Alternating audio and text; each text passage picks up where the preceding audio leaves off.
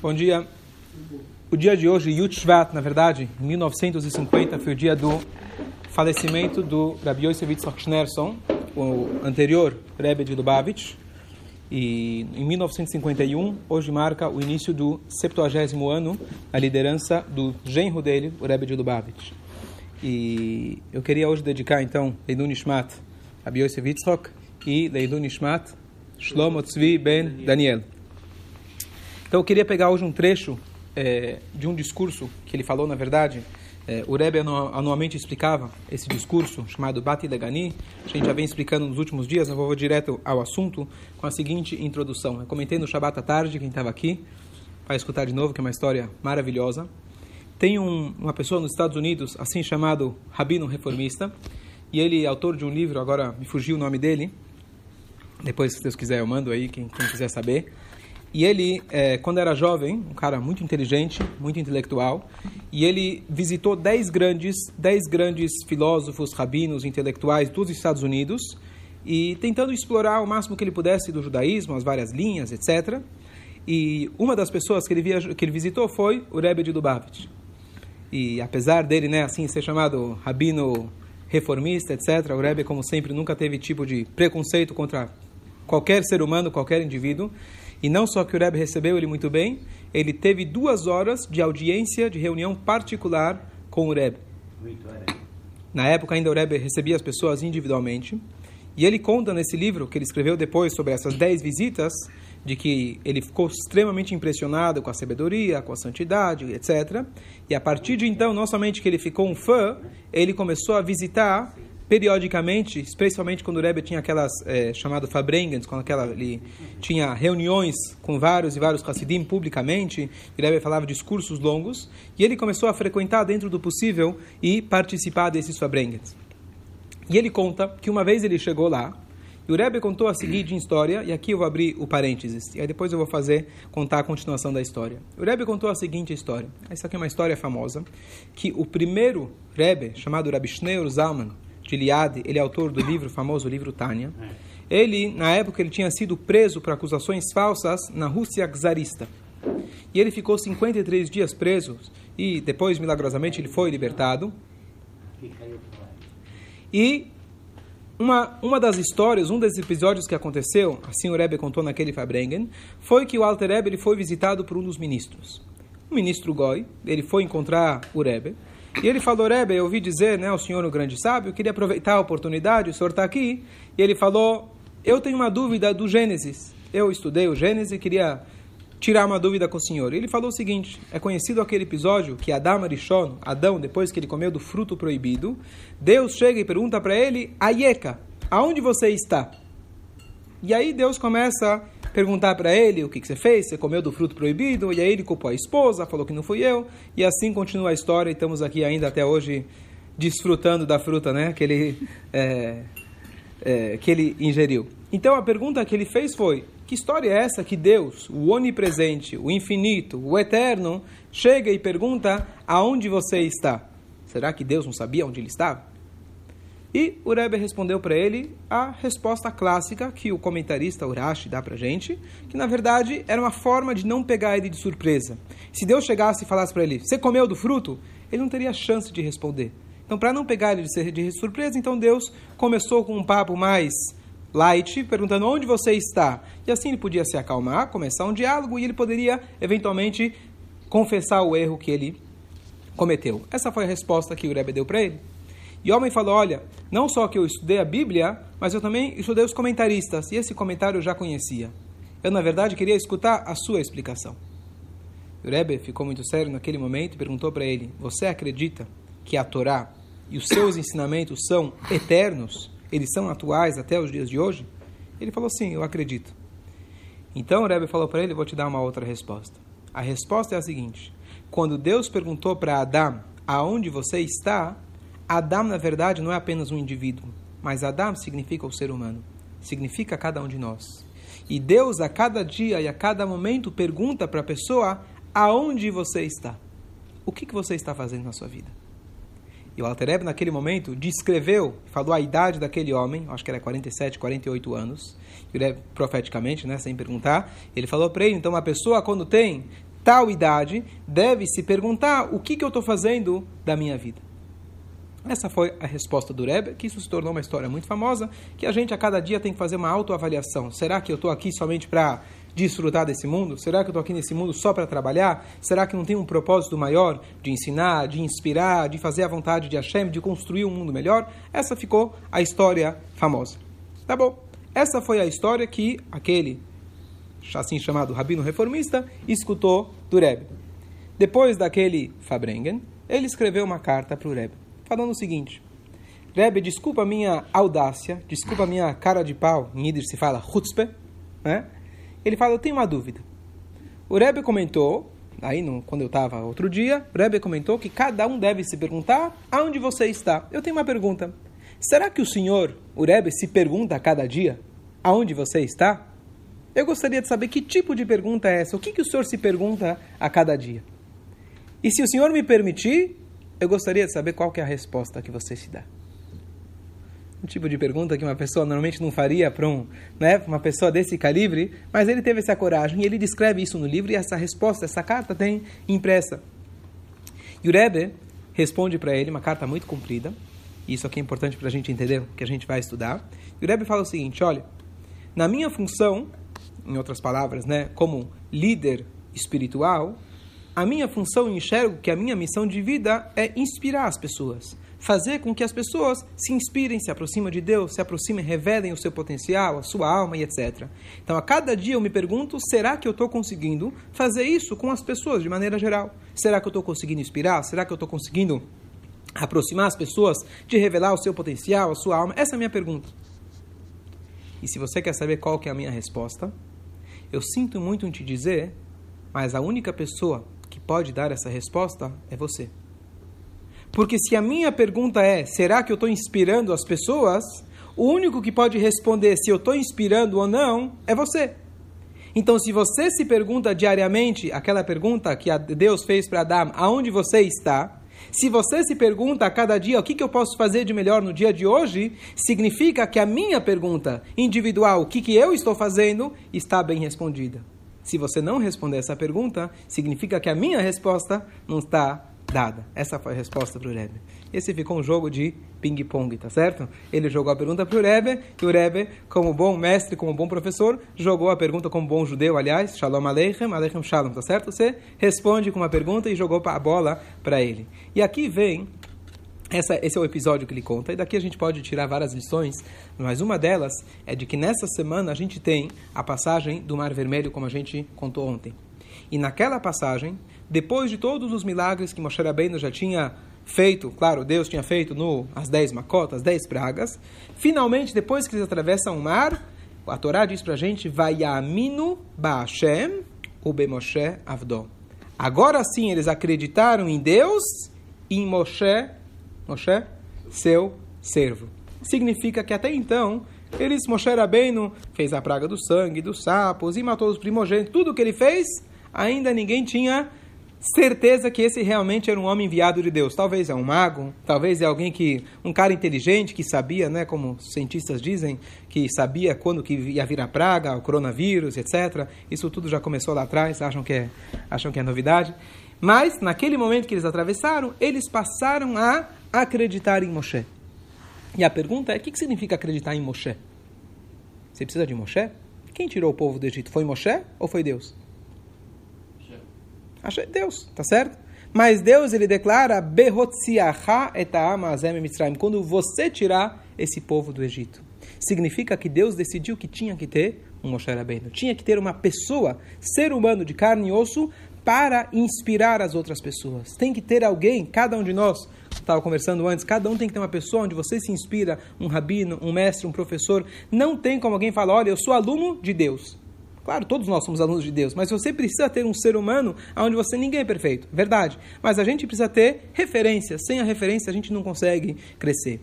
E aqui a gente tem a mensagem nessa história que a gente falou de que a o que o Rebbe respondeu para aquele homem, a minha referência, na verdade, é eu ser um espelho do teu potencial. Não existe no judaísmo alguém que você olha no sentido de Deus nos livre idolatria. Ele é o homem, ele é o grande, faz por mim que eu vou na tua cola. Não. Não existe isso. Isso não é judaísmo. Judaísmo, você se inspira naquela pessoa para você se tornar uma pessoa melhor. É isso que o Rebbe demonstrou para aquela pessoa, dizendo: não é eu que vou responder a pergunta. Você tem que responder a sua pergunta. Enquanto você não responder a sua pergunta, eu não tenho como responder a minha. Agora eu queria passar para essa explicação, isso foi a introdução, de que um discurso que o Rebbe falou em, na verdade, 1960, é, explicando o discurso do Rebbe anterior, que ele tinha entregar, entregue, na verdade, para o dia que seria a data do falecimento da avó dele, que ele acabou, na verdade, falecendo nesse mesmo dia, e esse discurso se tornou como se fosse um legado. E ele começa é, fazendo a seguinte pergunta. O, o Midrash, os comentaristas trazem para a gente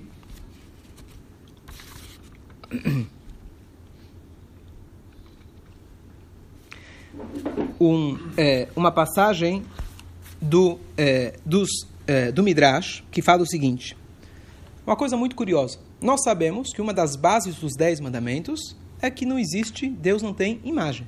É proibido para um judeu fazer qualquer tipo de imagem. Deus não tem imagem nenhuma. Mas nós sabemos que na saída do Egito eles tiveram visões espirituais divinas. Então o Midrash fala para a gente o seguinte: quando eles estavam atravessando o mar, Nidme, Deus apareceu para eles com um formato, entre aspas, de um jovem, Bahur. No Sinai, quando eles já atravessaram o mar, chegaram mais perto do Sinai, Deus apareceu para eles como um ancião. Essa é a passagem do Midrash. E a pergunta muito óbvia, que história é essa? Deus apareceu? Deus não tem forma nenhuma. Quando Moshe Rabbeinu pede para ver Deus, mais para frente, Deus fala, não tenho, nenhum ser humano é capaz de me ver. Deus não tem forma, Deus não tem como, né, para um ser humano limitado, aparecer. Então, o que, que significa isso que o Midrash diz? Que Deus apareceu nesses dois formatos. E aqui a gente vai ter a conexão com a história que eu acabei de contar.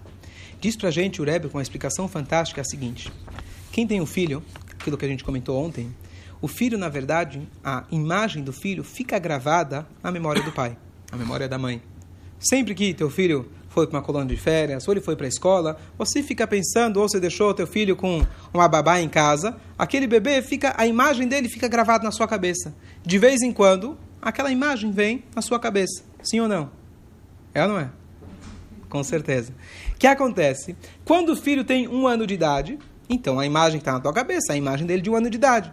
Quando ele é um bebê de 40, 50 anos, tá certo? Que para a mãe ainda sempre é um bebezinho, é ou não é? Então, com um bebê de 40, 50 anos, você não lembra dele, é? Concorda, né? É? Tá 30. Às vezes mais. Às vezes mais. Meu bebezinho, tá certo? Contei já várias vezes aquela história. Chegou a mãe, chegou a mãe para acordar o filho.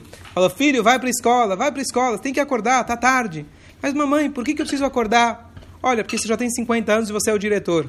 Tá certo? Então, o bebezinho continua sendo o bebezinho da mãe, mas a imagem que o pai, que a mãe tem do seu filho, ela vai evoluindo. Aquela imagem, você, espera que quando o filho já tem 20, 30, o que for, essa imagem que fica gravada na cabeça do pai. Então, o que acontece? Hashem, que é o nosso pai, conforme nós revelamos o nosso potencial, conforme a gente vai se desenvolvendo, podemos dizer de forma metafórica que essa é a imagem que fica gravada na cabeça celestial, digamos assim. Tal como um pai, ele tem a imagem do seu filho. Nós falamos naquele Teilim, o Shira Amalot, Sainai Elearim, Me'aini Avó Ezri, famoso capítulo, a gente fala Hashem Silcha, Deus é a sua sombra. O que significa isso? Shlomo Melech ele explica que kemaim apanim el apanim, ken leva adam el adam. Da mesma forma, quando você vai olhar a sua imagem num riacho, num rio, você vê a sua imagem, você vê um reflexo dessa imagem. Assim também é um coração do homem para outro homem. O que você sente pela outra pessoa normalmente é recíproco. A pessoa está sentindo por você. A mesma coisa dizem nossos sábios, o nosso relacionamento com Deus. Quando eu me sinto feliz, então a luz divina vem de uma forma abundante. Quando eu estou triste, eu fecho os canais e as coisas se tornam mais complicadas. Deus é um reflexo da nossa imagem. Tal como o Pai é o reflexo, ele reflete na sua né, na sua cabeça a imagem do filho. Então, o que, que significa que o povo de Israel, quando eles atravessaram o mar, eles eram como um jovem e depois se tornaram como um velho, significa que na saída do Egito, que era chamado nascimento do nosso povo, houve uma evolução. Quando eles saíram do mar, finalmente começaram a reconhecer a grandeza de Deus. Eles foram se preparando para receber a Torá cada dia com mais preparo espiritual, até que chegou, é, até que chegou ao momento que eles receberam a Torá no Sinai, eles já estavam agora como se fosse um velho, experiente e sábio.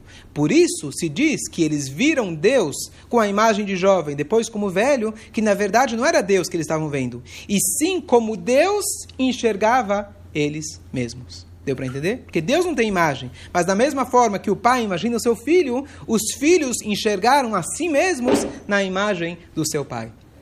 Então aqui tem dois pontos. Aqui a gente volta para aquela ideia inicial que a gente falou, de que o nosso relacionamento com Deus não existe a gente jogar a nossa responsabilidade, seja para um sábio, seja para um tzadik, ou seja mesmo para Deus.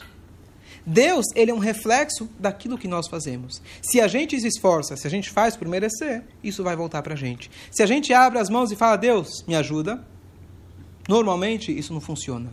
O nosso relacionamento com Deus é individual. Isso é um dos pontos principais do judaísmo.